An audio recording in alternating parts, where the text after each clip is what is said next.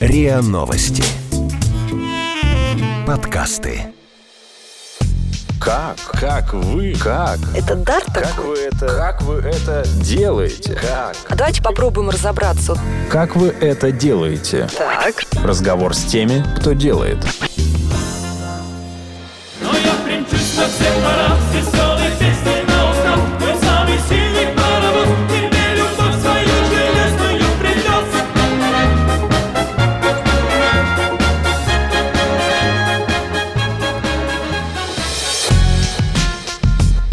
Подкаст «Как вы это делаете?». Меня зовут Наталья Лосева. И здесь я говорю пристрастно с людьми, которые делают невозможное, неоднозначно интересное. И сегодня у меня в гостях Петр Андреевич Налич, российский певец и композитор, человек, который стал первым в истории российской музыкальной индустрии музыкантом, чьи песни стали популярными благодаря интернету. Ведь Мгм. так же? Да, Правда да, же? ну, безусловно, это было. Это да, было 12 Средство лет назад. доставки, да, наше было. Ну, тогда не было вообще такого понятия, как, знаете, такой интернет-маркетинг в шоу-бизнесе и Мгм. вообще какие-то большие аудитории. Вы протоптали дорожку, про которую никто не мыслил. Вы сейчас задним умом даете какое-то этому объяснение? Почему неформатный вы, странный вы вдруг взрываете вот эту новую медиасреду? Ну, прежде всего, конечно, талант. Тут ничего не сделаешь, но не только.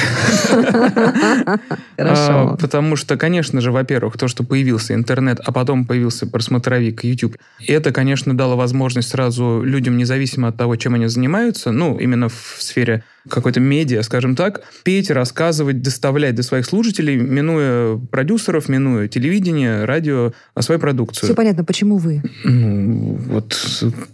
Не знаю, там, не Игорь Николаев, не Филипп Киркоров, Ну, они, какие-то как говорится, рокеры, какие-то- свое вы? место заняли, да. Я не знаю, как-то почему. На то воля неба было. Ну, что, да. Вы получили бешеную популярность, при этом производили впечатление человека такого, ну, немножко интровертного или даже, может быть, и Немножко. немножко, интровертного. А как вы тогда, в тот момент, как вы с этой наверняка не очень просчитанной популярностью справлялись? Ну, как бы смешанные чувства, конечно, потому что одна часть тебя радуется и подпрыгивает, потому что это здорово, когда твой продукт э, вдруг так востребован. И, конечно же, любой художник, музыкант, э, он хочет, чтобы его понимали. А как вот проявлялась эта популярность? А, ну, Там женщины звонили? телепередачи, всякие радиопередачи.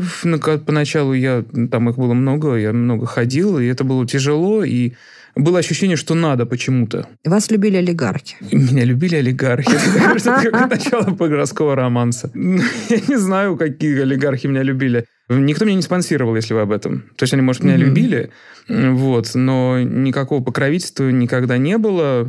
Так что просто были какие-то... Ну, то есть концерты какие-то были, естественно, коммерческие, которые там и структуры какие-то заказывали. Ну, как бы это...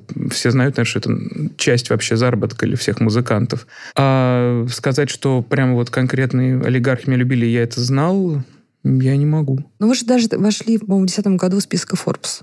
Да, я слышал об этом. Ну, в смысле, да, да. да, В смысле, вы входи. слышали Но об это была уже следующая да? ступенька, да, потому что это было Евровидение, и для многих, на самом деле, для большинства там наших россиян и для многих там людей, которые за рубежом живут, это было как раз событие, благодаря которому меня узнали. И наша аудитория раза в три тогда увеличилась, я помню. И первый год где-то, э, ну, прямо было очень большое внимание ко мне. И это вот на- настоящий дискомфорт, на самом деле, испытал именно после Евровидения, я скажу. Ну, как бы в преддверии и после. Там полгода, год. Потому что, как я на своей шкуре ощутил, есть какая-то вот э, черта, когда твоя известность поднимается выше этой черты, тобой начинает интересоваться желтая пресса, прямо так вот фотографировать тебя из кустов и так далее. Интересоваться в каком-то мятом виде, там, с похмелья, куда вышел. Это было прямо очень неприятно. Прямо я почувствовал, что это прям кошмар. Потом эта популярность хлынула и стала получше. К счастью, она не упала до такого состояния, что я бы не мог заниматься музыкой. По-прежнему я занимаюсь музыкой и ей зарабатываю.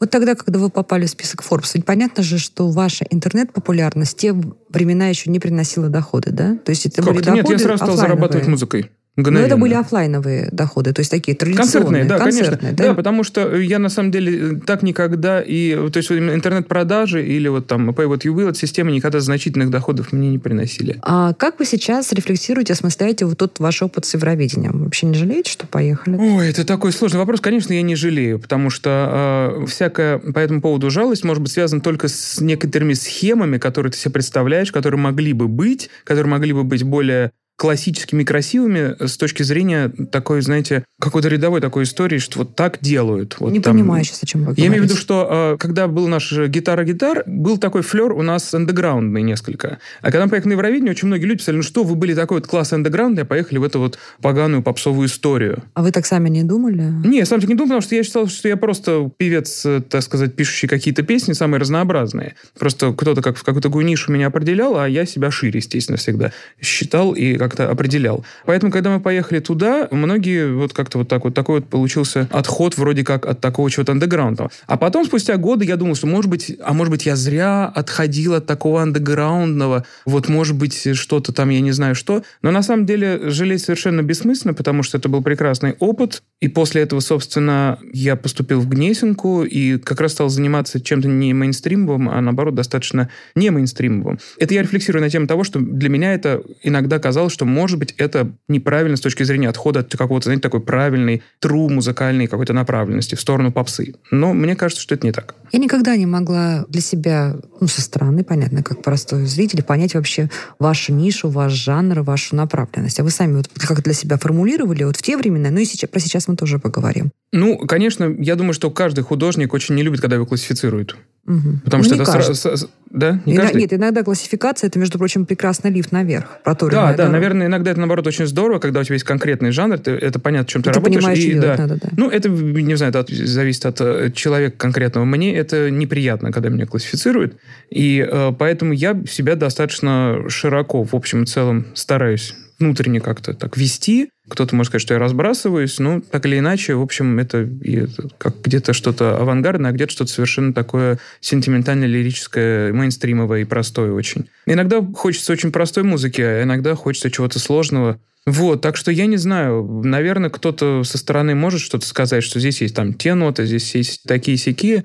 Я никак не знаю. Ну, то есть это не было того, что вы просто механически бежали от того, чтобы не быть вот этим певцом, автором одной песни, я в ваших ранних интервью Да. даже встречала, и вы делали хоть что-то, что лишь бы от гитар гитара. А, ну, во-первых, конечно же, ревность к этой песне, безусловно, была и есть, как и к Евровидению в меньшей степени. Но сказать, что я только для этого что-то делал, конечно, нельзя, потому что если бы у меня не было другого материала, я просто бы с удовольствием бы дальше архитектурой занимался, наверное. А Вот, но материала было много, и, конечно же, хотелось э, вообще там, собственно, всю же раннюю, скажем так, программу, в принципе, я так в какой-то момент отодвинул на второй план, именно чтобы дать э, возможность себе сделать что-то другое, проверить свои хотелки, которые у меня были творческие, тогда же, где-то это в 15 году это было, случился мой замечательный опыт, это спектакль «Северная Одиссея» в Рамте, который был такой прекрасной для меня лабораторией по Где поиску уже как нового. композитор выступали? Да, как композитор. Мы там и играем вживую небольшим бендом. Собственно, там музыка есть и фоновая, и песенная, и хоровая. И сам, то есть очень И разнообразная тогда же музыка. появляются какие-то вот такие этнические мотивы. Да, да. И тогда же, вот в том А же году... почему они вообще появляются? А они всегда со мной были. Просто они, если там брать старую программу, были, может быть, выражены в одной какой-нибудь песне «Баба Люба», а на самом деле вот именно э, руссконародная какая-то такая сибирская такая интонация, вот, не знаю, там карело-финская, ну, вот, вот такой вот, это же бескрайний совершенно мир э, этники, не русской, как бы около русской. И э, мне она всегда очень была близка, и там сложноразмерность, какие-то вот эти вот э, сложноголосовые штуки. И просто хотелось тоже в этом как внедриться, в этом повариться и в этом э, жить, пропустить через себя, и чтобы это меня как-то достроило. Поэтому тогда же вот у нас был проект «Замечательные песни министрелей», то есть там где-то что-то и средиземноморское, и там русское, где-то там украинские мелодические такие напевы. Вот, это все, так сказать, такой вот вид приняло, и я очень рад, что я это сделал. Это я все, так сказать, уже так поток сознания.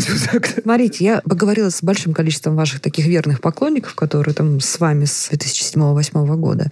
И практически от каждого я услышала в той или иной форме мысль о том, что вы уходите от того наличия, которое, на котором они выросли, Да-да-да. вот, и превращаетесь в что-то элитарное и непонятно авангардное. Непонятно в том смысле, что ваши поклонники не понимают. А вы, вас, сейчас- вас сейчас куда понесло? Да я сам не понимаю часто. Иногда вот мне вы кажется... свою аудиторию как сейчас... Кто ваша аудитория? Ну, разная. В общем, э, какая-то осталась действительно еще с тех времен, какая-то пришла во времена Евровидения, а та, что пришла во времена Евровидения, пришла все-таки с песней Lost and Forgotten, в которой нет такого вот озорного ироничного характера, как в ранних песнях, как гитар, в частности, и около нее. А, то есть это более лирическая линия какая-то. Куда ушло это ваше? Это что-то с вами внутри случилось? Нет, я по-прежнему такой же сентиментальный, но иногда стесняюсь своей сентиментальности ужасно, потому что это, ну, как бывает, что кажется, что это наработки, знаете, как у меня получается вот готовить суп именно таким образом, и получается очень здорово. Просто мне надоело есть этот суп. Вот, и захотелось попытаться сделать что-то другое. И мне кажется, это очень интересно и важно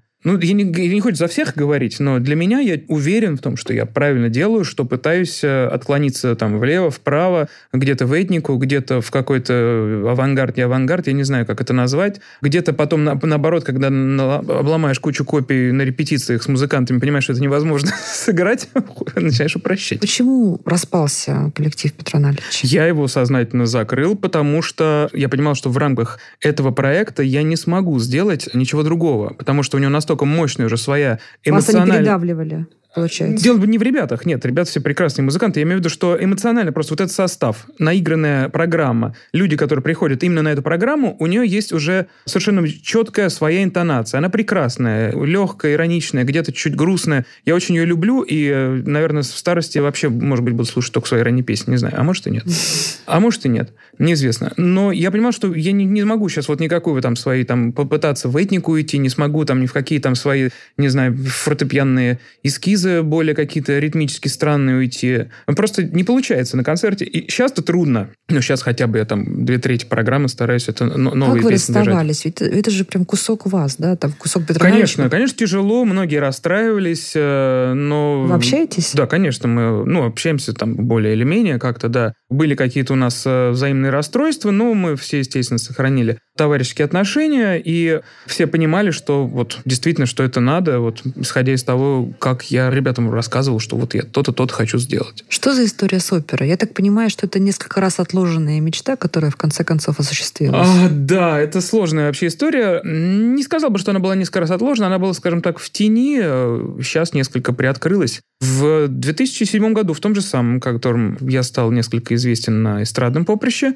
я начал заниматься вокалом оперным с замечательным педагогом Ириной Мухиной э, на, еще на любительском таком уровне. Ну, то есть она совершенно профессиональный педагог, но я тогда относился к этому любительски. В том же году я поступил в Мерзляковское училище, в класс Воронова. Проучился там полтора года, бросил. Потом поступил в Гнесинку еще через два года, в класс Валентина Левко. И там проучился пять лет и закончил ее с красным дипломом даже. А в прошлом году я поступил на композиторский, так что я опять студент. Сейчас вот на второй курс Ничего перешел. себе. Да. Те эксперименты, которые, или не эксперименты, те работы, которые вы делаете в опере, это всерьез или это вот такая вот игра и попытка натянуть наличие на классику? Это Или- хобби или не хобби, да?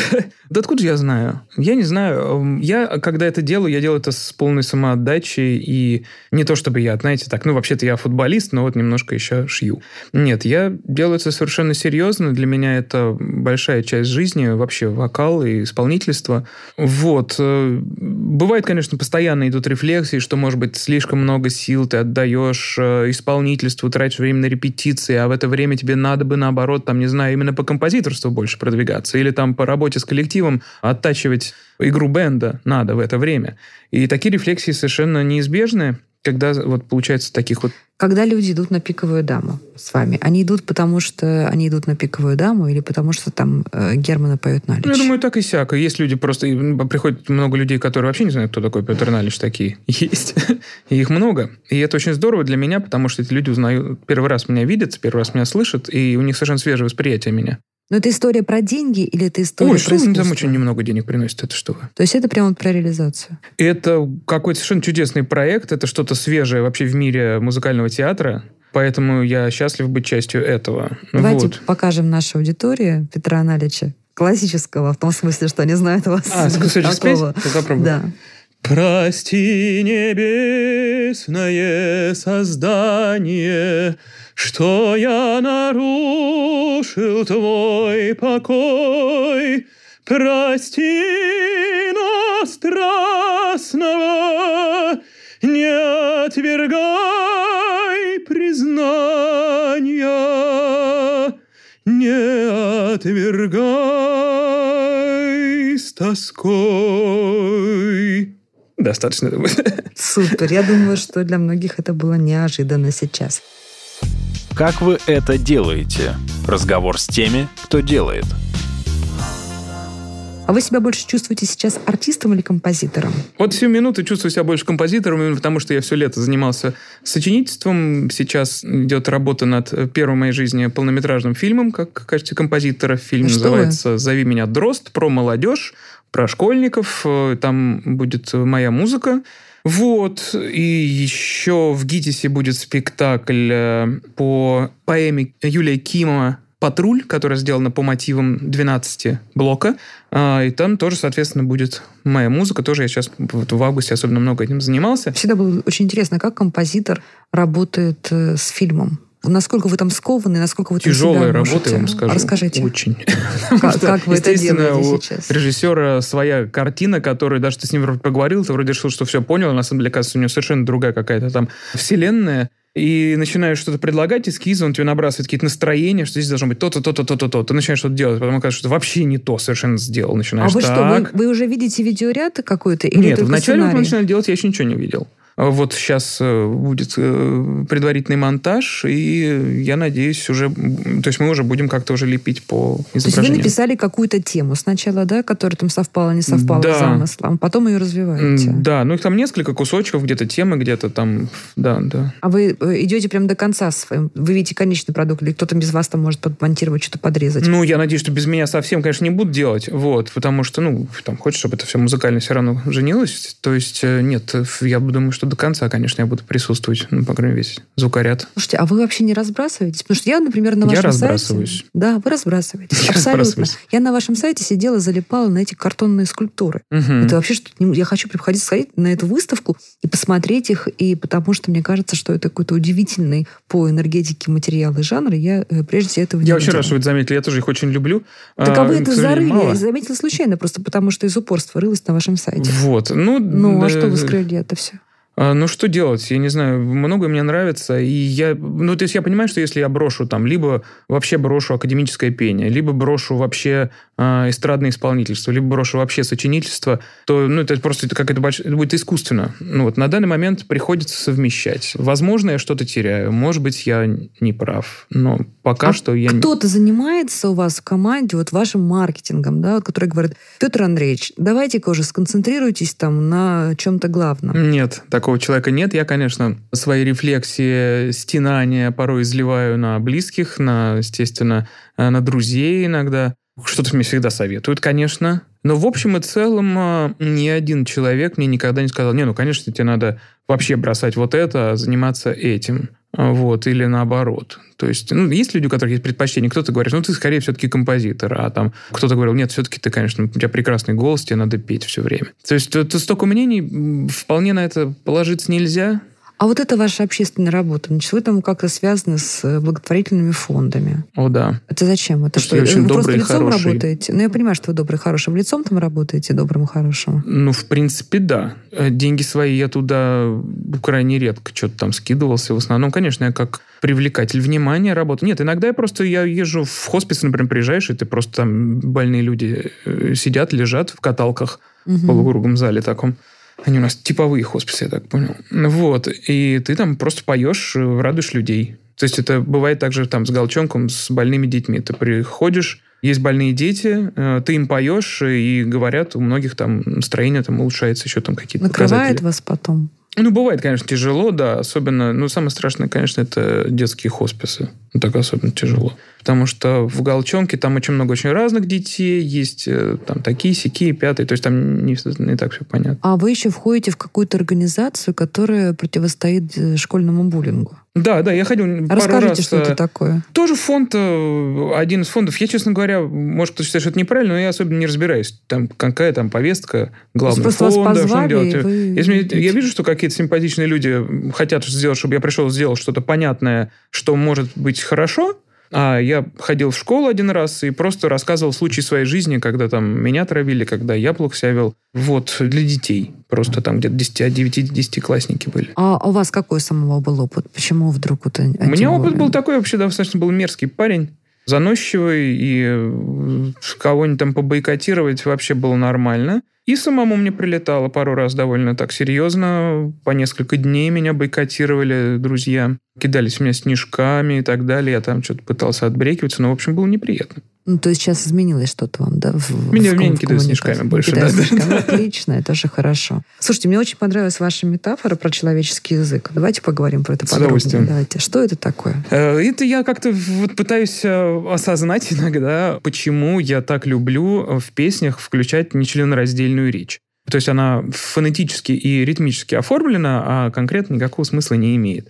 А мне это очень нравится. Мне кажется, что это можно сравнить отчасти вот с тем эффектом, когда в детстве особенно там слушаешь какой-нибудь рок-н-ролл или даже рэп, я там в детстве какой-нибудь слушал, не понимаешь просто ни одного слова. Не то, что там не все, ничего не понимаешь. А эмоция до тебя доходит, тебе нравится прямо там, ты такой да-да, или там я заучивал наизусть песни Сезарии Воры на этом диалекте Мгм. португальского языка, кабовердском. Ну, вообще ничего не понятно. Когда начинаю переводить, я понимаю, что мне это вообще ничего не дало э, Всё по, по отношению к тому. Ну, то, что не то, что портит, ну да, я тоскую по земле святого Николая, да, а там была там печаль, печаль. И что? Ну, это как книжка без иллюстраций. Э, А вот эта вот э, ритмика и мелодика языка, она у тебя уже выстраивает какие-то удивительно интересные конструкции в голове, которые очень ценны. Поэтому мне так нравится вот это то, что я назвал, в частности, в той небольшой статейке, как это назвать, э, человеческим языком. То есть это вот какой-то вот такой шужу-мушу, шужу-жужу, в котором есть эмоции, есть какой-то посыл, но нет вот вербализации. Что вас раздражает сегодня в, э,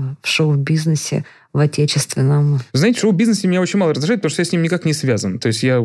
Чем хорош, как говорится, запах, как говорил э, Жванецкий, не нравится, не смотришь и не а как нюхаешь, и можно все. быть артистом или композитором, но не только классическим, и выживать, не общаясь с шоу-бизнесом? Ну, Зачем мне с ним общаться? А жить на что? Так у меня просто... э, Вот у меня есть концерт, ко мне приходят люди. Я прихожу вот на интервью, например, привлекаю внимание к своим То концертам. есть вы свою концертную деятельность не относите к К шоу-бизнесу? бизнесу я это, конечно, не отношу, потому что, мне кажется, это бизнес, это вещь, в которой главное это зарабатывать денег. А для меня это сопутствующий приятный бонус. Ну, конечно, мне деньги нужны, что у меня большая семья и так далее. Но изначальный посыл это не ради денег. Все это, в принципе, я делаю. Конечно, когда ты уже составляешь концерт, программу, ты понимаешь, ага, здесь надо там так-то, здесь надо, чтобы люди поняли. Все-таки вы об этом надо- думаете. а составление программы обязательно. То есть э, компромисс есть в составлении программы. То есть в момент создания песни или там мелодии компромисса не должно быть, я уверен. А когда ты составляешь программу, конечно, должен быть. Слушайте, а как вы себе представляете, ну, какое-то такое там отдаленное будущее? Ведь сейчас, смотрите, происходит такая мягкая революция технологическая, которая началась там с каких-то, может быть, там, э, не знаю, сферы игр или научных изысканий. Вот она приходит в шоу-бизнес. Мы уже видим там концерты, которые звезды американские проводят э, для своих поклонников э, в виртуальных шлемах и виртуальные залы и прочее. Вы как себя будете вести вот в этих наступающих технологиях? Вы будете их использовать, будете их избегать? Вообще об этом не думаете? Я не знаю, честно говоря, э, история с виртуальной реальностью меня никогда сильно не затягивала. Еще когда я был маленький и играл в компьютерные игры с удовольствием, появлялись первые шлемы, и я что-то надел, как бы, ну, как прикольно, но сказать, что это, да, это наконец то, чего мне на всем не было необходимо, или там 3D-кино, например. То есть я ходил несколько раз в 3D-кино, но мне, честно говоря, этот эффект, мне кажется, что он понижает градус вообще художественности, на мой взгляд, сильно. Ну, то есть, может быть, там пока что-то новое будет. Но, в принципе, то есть это вау, такой эффект, он а, как раз отвлекает от каких-то вещей, которые были важны, на мой взгляд, в произведении искусства. Поэтому я не думаю, что это 3D-реальность, дополненная реальность, эти штуки займут такое же большое место, как многие футуристы хотят подать. Ну, то есть технологии это не ваши приоритеты развития. Что ваши приоритеты развития в ближайшие годы? Ну, я хочу, конечно же, сочинять музыку хорошую, хорошо ее оркестровать. Хочу петь хорошо. Хочу, чтобы здорово играл бенд. Ну, это из профессиональных, так, вот такой вот. Давайте я вам почитаю вопросы, которые пишут пользователи Фейсбука, что-то, о чем-то мы с вами уже поговорили, но тем не менее. Почему вы не ездите с гастролями дальше Питера? За Уралом тоже жизнь есть. Очень простой ответ. Потому что у нас бенд большой, а популярность недостаточно, чтобы вывести весь наш Большую большой команду. бенд. У нас, да, у нас там 11-12 человек. А в Питер на Сапсан сел и ночным поездом обратно. Без гостиницы. Сразу. Ну, то есть, если кто-то сильно Нижний захочет из-за Урала, то обращайтесь и Не, мы платите, привозите. Ну, что делать? Да, к сожалению, просто у нас э, большой получается такой оркестрик. Откуда такая манера исполнения? Кто повлиял? Говорите-то вы когда? Обычный тембр, обычная артикуляция. А я не знаю, что виду человек. Поклонники ваши. Так, так хорошо, хорошо говорите. Почему так поете странно? Я не знаю, кто повлиял. Много кто повлиял. И с детства кучу музыки разной слушал. И, и академической, и народной, и эстрадной, и рок-н-ролльной. Я не знаю, да все, все вокруг влияет постоянно. Как архитектор что-то в итоге построили?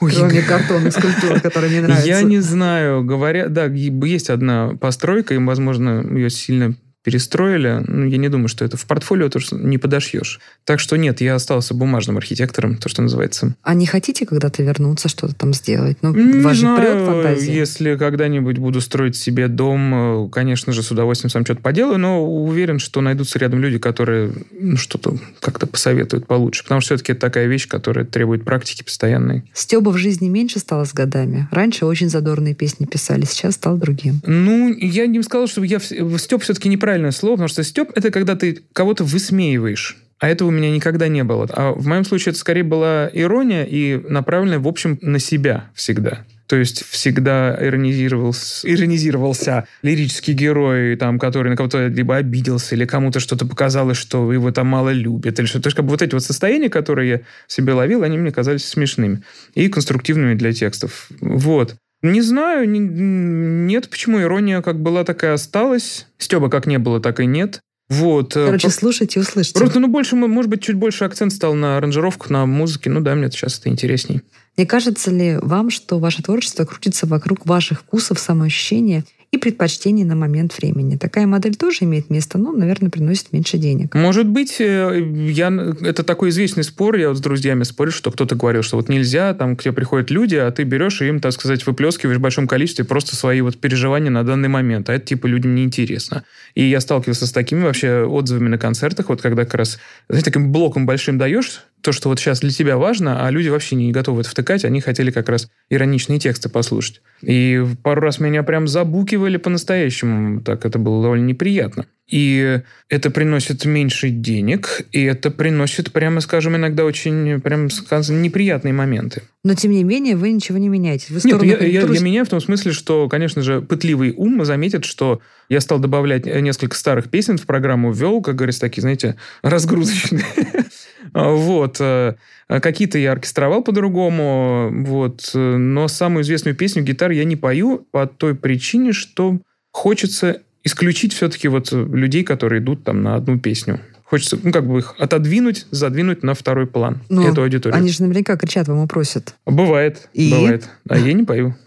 Ну Вот и- такие у меня заморочки. Приятный вопрос сейчас будет, Петр. Наконец-то.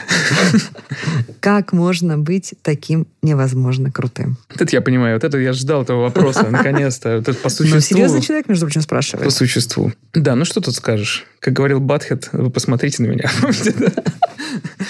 Ну, друзья, посмотреть мы не можем, а послушать с удовольствием. Слушайте, прислушивайте. Петр Андреевич Налич, российский певец-композитор. Человек, который стал первым в истории российской музыкальной индустрии музыкантом, чьи песни стали популярными благодаря интернету, но и остается знаковой фигурой. А это был подкаст «Как вы это делаете?». Меня зовут Наталья Лосева. и Здесь я говорю пристрастно с людьми, которые делают невозможное, неоднозначное и интересное. Как вы это делаете? Разговор с теми, кто делает.